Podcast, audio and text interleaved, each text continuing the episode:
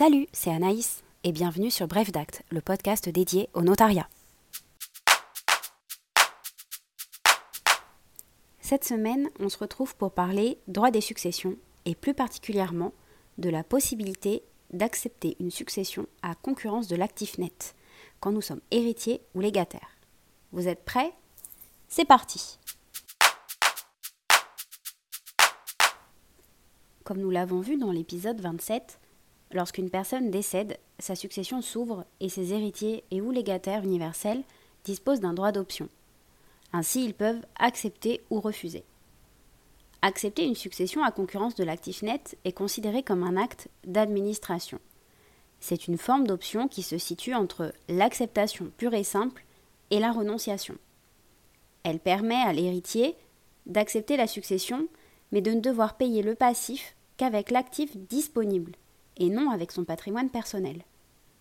Bien souvent, en présence d'un majeur protégé ou d'un mineur, on rencontre cette forme d'option, car elle ne nécessite pas l'autorisation du juge, et laisse donc plus d'autonomie aux tuteurs ou aux parents.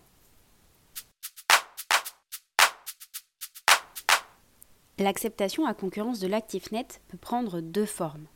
Soit elle est faite au greffe du tribunal judiciaire du lieu d'ouverture de la succession, la déclaration devra bien sûr comporter des mentions obligatoires telles que le nom, le prénom, la profession de l'héritier.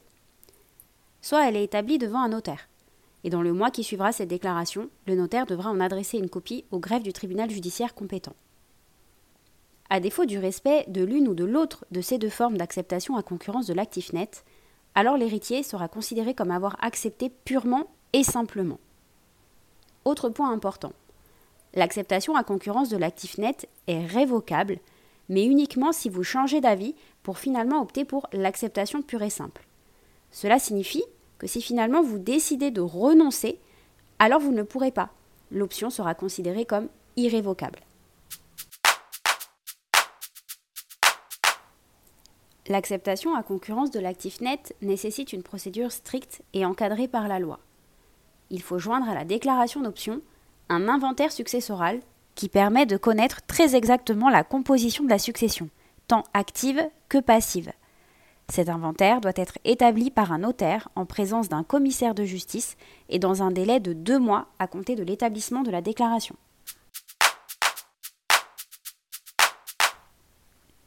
La déclaration d'option et l'inventaire vont ensuite faire l'objet d'une publicité nationale au BODAC, B-O-D-A-C-C, dans notre jargon, c'est le bulletin officiel des annonces civiles et commerciales, et également d'une publicité locale avec une insertion dans un journal d'annonces légales. Cette publicité va permettre de faire courir un délai de 15 mois durant lequel tous les créanciers de la succession vont pouvoir déclarer leurs créances afin qu'elles soient payées. Attention, les dettes déclarées ne seront payées que dans la limite de l'actif disponible, c'est-à-dire que dans certaines situations, tous les créanciers ne pourront pas être payés si l'actif ne suffit pas. En acceptant la succession à concurrence de l'actif net, il n'y a pas de confusion des patrimoines pour l'héritier. Cela signifie qu'il ne devra pas payer les dettes de la succession avec son patrimoine personnel si l'actif successoral est insuffisant. Cela signifie également qu'il se peut qu'il ne reste plus rien dans l'actif et que donc les héritiers ne reçoivent rien au titre de la succession.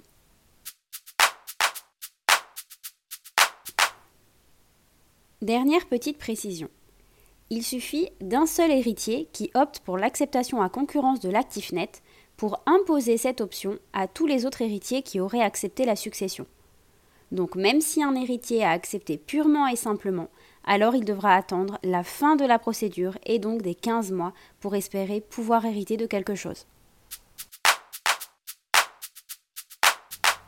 Et voilà, c'est déjà fini pour cet épisode. J'espère qu'il vous a plu. N'hésitez pas à nous laisser un commentaire et à nous repartager. À bientôt!